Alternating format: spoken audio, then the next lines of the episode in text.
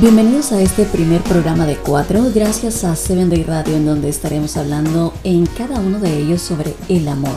Comenzamos con este primer programa en el que hablaremos sobre las expectativas. Te saluda Gabriela Barraza y me acompaña Luis Pilaquinga. Bienvenido. Hola, ¿qué tal? Encantado de estar con vosotros y de tocar un tema tan delicado como pues es el amor.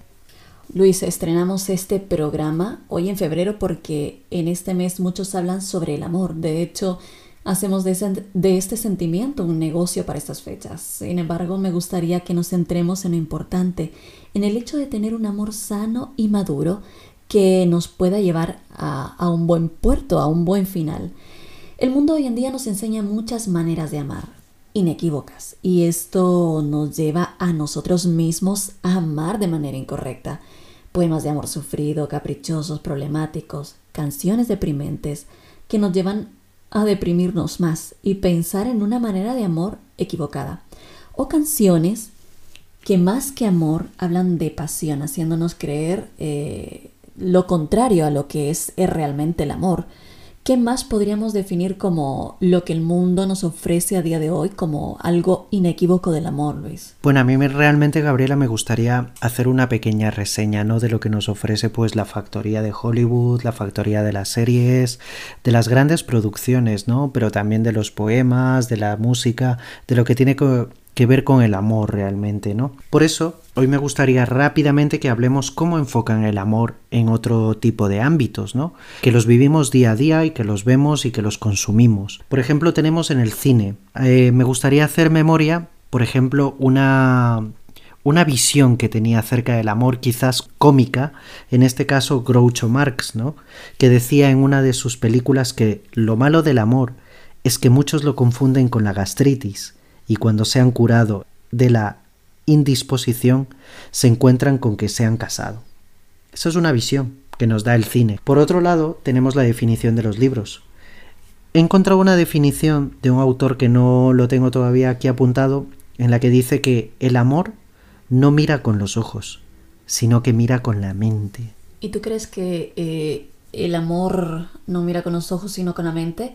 ¿Está en lo correcto o en lo incorrecto? Bueno, depende de cómo se enfoque. Por ahí dicen que uno tiene que enamorarse de las mentes, no realmente de lo que nos da los ojos. En realidad lo que miramos con los ojos, Luis, es simplemente una atracción, no es un amor. Lo que vemos, pues, es eh, realmente por, a ver, puede gustarte una persona realmente, pero no quiere decir que te hayas enamorado de esa persona. Eh, creo y creo que es lo correcto que el amor a primera vista no existe. Sin embargo, existe una atracción, pero sí existe el sentimiento que se va, eh, que, que va creciendo día con día cuando tú finalmente conoces a una persona. Y el sentimiento del amor realmente entra a tu mente cuando eh, conoces más a fondo a la persona. Es decir, el amor no mira con los ojos, sino con la mente. A mí me parece que es totalmente correcto. Sí, efectivamente, es lógico. No estamos restando en ningún momento la atracción física, ¿vale? Porque eso también forma un punto dentro del amor. Pero sí que es verdad que, a fin de cuentas, como tú bien dices, al final uno se enamora de lo profundo, de lo tierno, de lo que hay por dentro, ¿no? Aunque suene muy ilusorio, realmente es así con el paso del tiempo. También hemos visto el amor expresado en la pintura. Por ejemplo, podemos hablar del pintor modernista Gustav Klimt. Es un pintor que hizo una obra que se llamaba El beso. Yo creo que muchos de los que nos están escuchando a lo mejor les suena un cuadro de una mujer y un hombre abrazados que se unen en un mismo cuerpo y en el que se logra pues expresar de una manera romántica la envoltura de un abrazo, ¿no? es una pintura muy famosa, de hecho. Efectivamente, compuesto además por colores cálidos, por colores que nos transmiten vida, que nos transmiten ese sentimiento y ese amor que muchas veces deseamos nosotros experimentar. ¿no?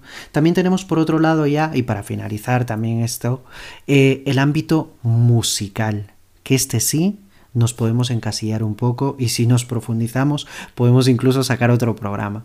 Pero yo personalmente me gustaría destacar una canción. Sé que todos tenemos nuestra propia canción, pero a mí me ha gustado una definición de una de las canciones, concretamente de un músico que se llama Carlos Eleta. ¿Te suena? La verdad es que no.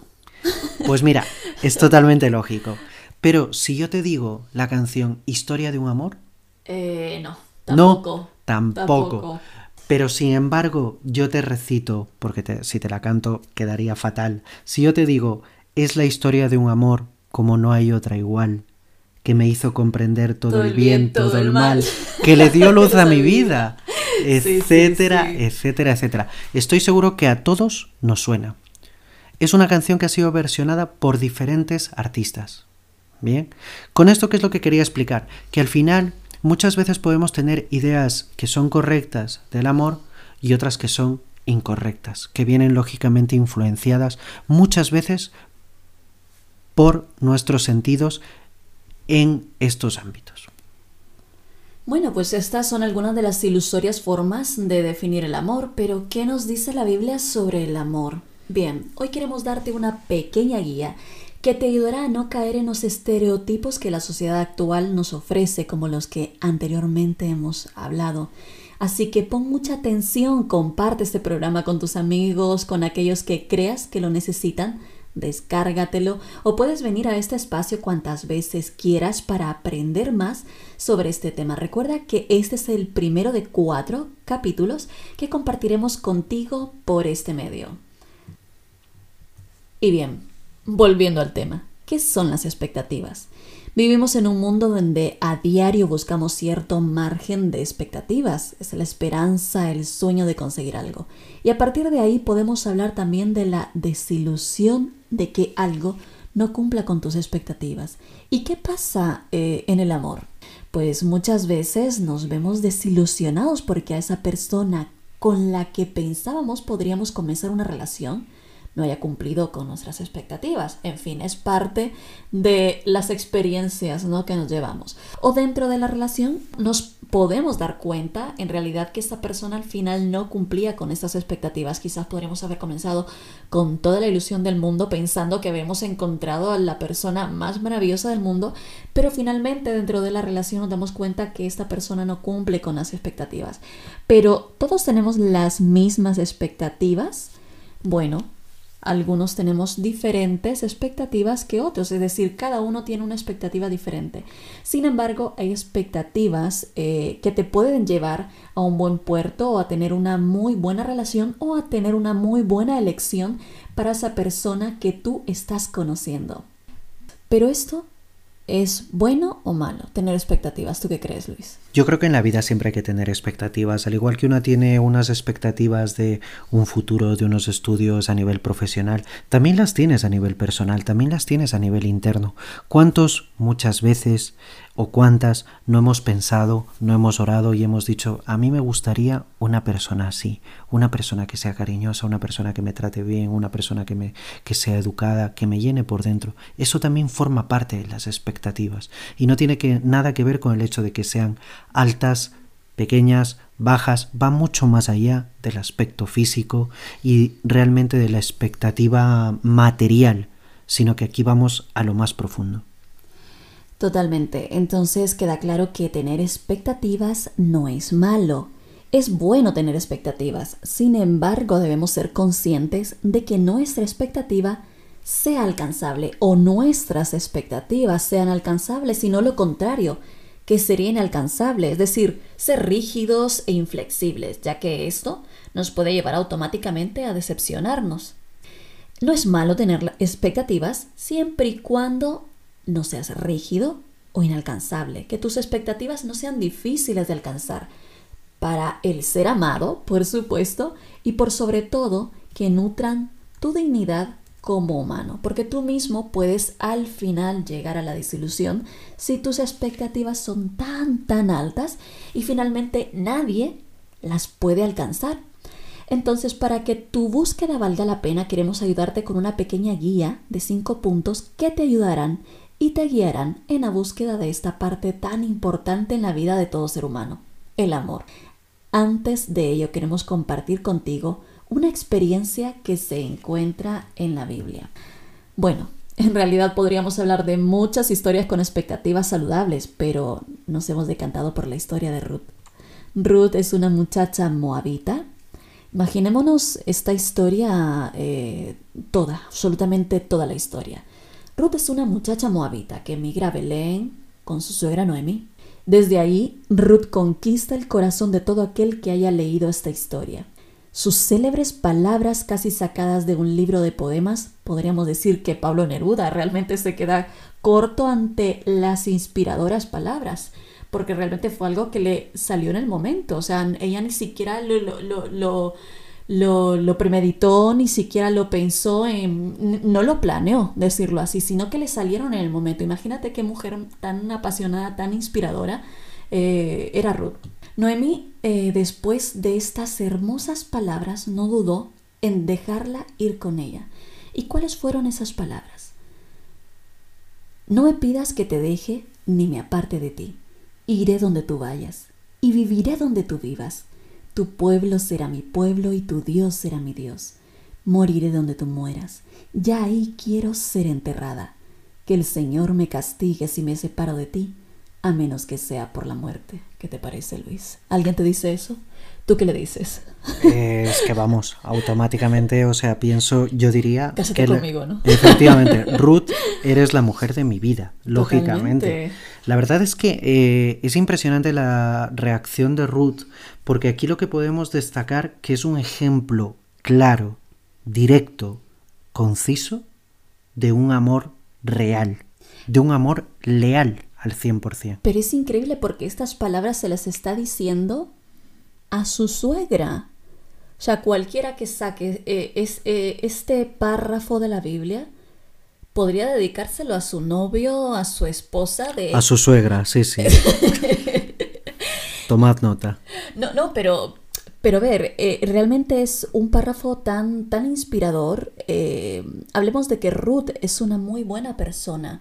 Es una persona muy leal, como tú lo has dicho, muy transparente, muy sincera con sus emociones pero ¿qué es de Noemí? Noemí a la vez tendría que haber sido una muy buena suegra con ella. Para que Ruth le haya dicho eso, es decir, el amor al final eh, se da. Es decir, recibimos amor y damos amor. Era un amor recíproco, ¿no? De las dos. Pero bueno, no vamos a hablar de Ruth y Noemí, sino que la historia va más allá. Vamos a hablar de Ruth y vos, el futuro esposo eh, o el segundo marido de, de Ruth.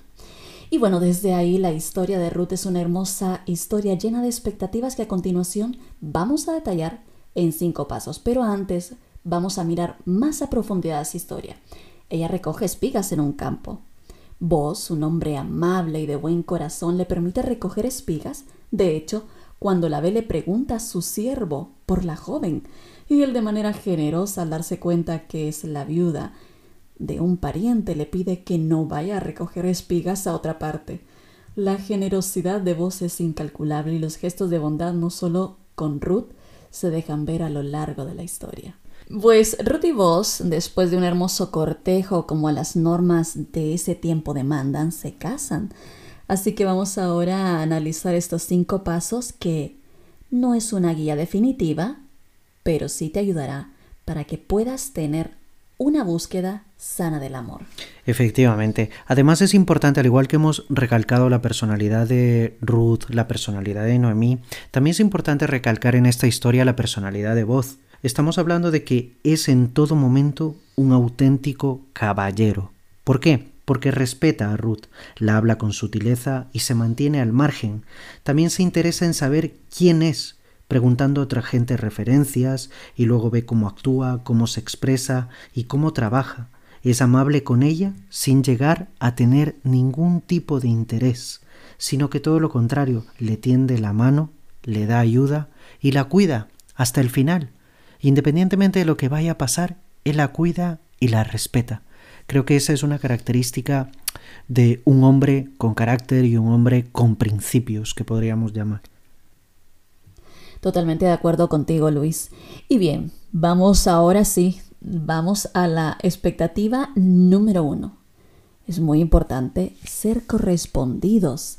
Si consideramos que nuestra pareja es digna de ser amada genuinamente, entonces debemos esperar ser amados genuinamente de vuelta. El amor se da, pero también se recibe. No debo tener la solitaria carga de sostener la relación porque el compromiso de amar debe ser mutuo, equilibrado y evidente para ambos. Hablando de ser correspondidos, he conocido algunas relaciones en donde una persona sostiene la relación porque realmente no es correspondido, sin embargo sigue batallando y batallando sobre esa relación. ¿Tú qué opinas sobre eso? Sí, bueno, esto es una realidad que la vemos día a día, ¿no? Lógicamente, un carro no se puede tirar eh, de una sola persona, ¿no? Es necesario que las dos personas vayan tirando del mismo carro, pero a la vez y también hacia la misma dirección. Eso significa también ser correspondido el uno con el otro. Totalmente de acuerdo.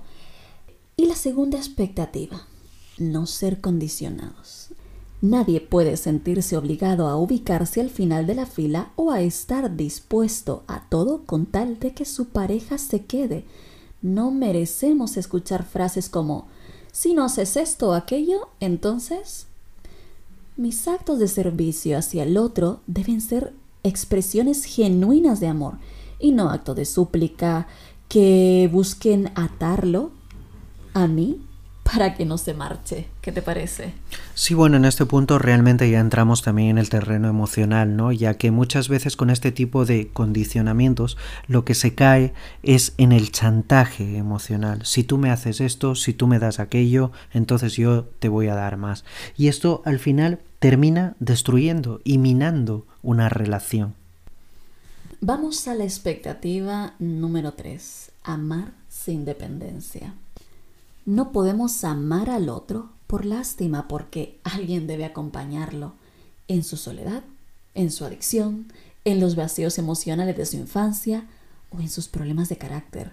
La expectativa es no sentir la necesidad de quedarse con él o ella porque sin mí no lo lograría.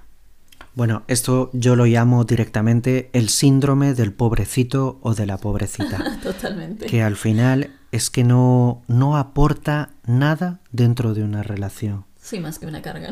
Efectivamente, porque dar lástima es que no aporta nada ni en una relación, ni en ninguna personalidad, en ningún ámbito de tu vida.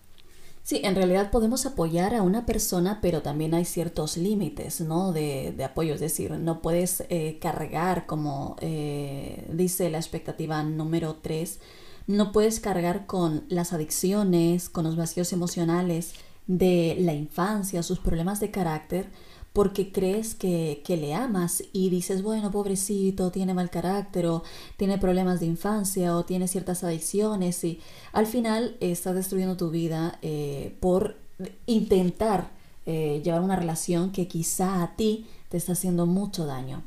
Vamos a la expectativa número 4, casi finalizamos con este programa ser amados de forma completa, no por partes. Qué importante. La forma verdadera de amar es amar todo lo que una persona es, sus cualidades, sus fortalezas, sus debilidades, lo que cree, su fe, los compromisos que ha hecho con sí misma y con Dios. Por esto, debemos sentir la libertad de mostrarnos tal cual somos, sin aparentar nada, sin maquillaje, Solo si el otro conoce todo lo que somos y aún así decide quedarse, sabremos que nos ama de forma completa. Efectivamente, yo creo que dentro de todos estos puntos eh, este es un pilar básico. ¿Y por qué lo defino yo así? Porque cuando tú empiezas una relación, normalmente todo te causa gracia. Todo es bonito, todo es hermoso. Lógicamente, ¿por qué? Porque la empiezas con una ilusión, la empiezas con, con mucho se te van los ojos, como lo ves todo maravilloso, pero llega un momento, según va pasando el tiempo, en el que vas conociendo más en profundidad a esa persona. Ninguno somos perfectos.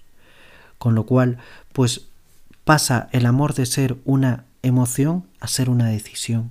Y ese es un punto crucial dentro de una pareja. Exacto. Porque es cuando tú decides amar a la persona independientemente de ciertas cosas. Ojo, esto no quiere decir que tengas que aguantarlo todo, pero hay determinadas cosas o determinadas características o determinadas eh, cualidades de las personas que no las puedes cambiar, que no las puedes forzar. Entonces, de ahí parte la idea de que el amor es una decisión y por tanto muchas veces tienes que amar al 100%, con todo lo que ello conlleva. Totalmente de acuerdo. Vamos a la expectativa número 5. Ser amados de forma incondicional. Evidentemente no significa esperar que el otro permanezca amándonos aunque dañemos su dignidad a través de la violencia física o psicológica o la infidelidad. La incondicionalidad se refiere a ser amados aun siendo imperfectos. El amor da espacio a fallar. Y aún así, seguir amando incondicionalmente. Me encanta esta frase, el amor da espacio a fallar y aún así seguir amando incondicionalmente.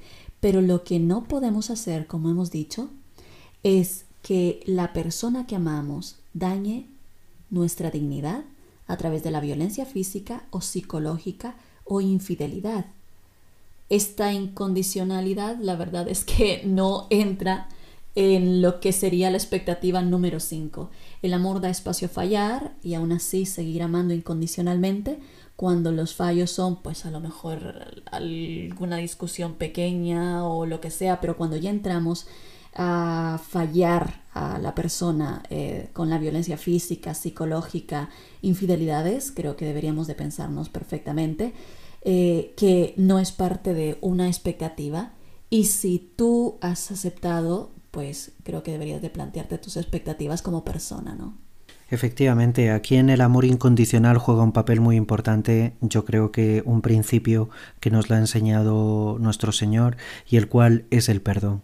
Pero no basta simplemente con perdonar, porque esa es una parte y lo hace una persona. También juega un papel muy importante la otra persona, la que ha dañado, la cual tiene que experimentar un arrepentimiento. Y un arrepentimiento, hablando rápidamente, es un cambio de dirección. Con lo cual, efectivamente, uno puede fallar, uno se puede equivocar, pero siempre puedes arrepentirte, cambiar de dirección y retomar tu relación. Ser amado más allá de los defectos nos permite vivir sin el angustiante miedo a fallar o a no dar la talla. La expectativa es que el otro logre ver nuestra esencia más allá de nuestros errores y además decida quedarse para ser un espejo honesto que refleje lo que debemos trabajar en nosotros mismos. Al final esto es eh, realmente parte de las relaciones, ¿no? El trabajar cosas de manera individual y a la vez como pareja. Esto creo que es una, eh, una base dentro de una relación sana en el que ambos trabajen sus defectos eh, y finalmente también decidan trabajar los problemas que tienen como parejas. Sí, efectivamente, porque al fin y al cabo las relaciones que son apoyos mutuos. Exactamente. Hay lógicamente determinadas cualidades, determinadas grietas que las vas a tener que trabajar tú y el Señor.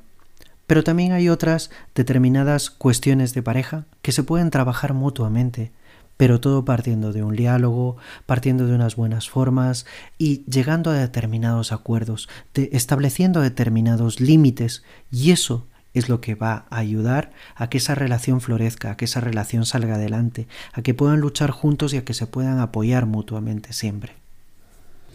Me gustaría dejaros con un pensamiento muy importante, muy bonito, eh, que creo que es fundamental en esto del amor. Ninguno de nosotros podría esperar ser amado de esta forma si no está dispuesto a amar de esta forma también.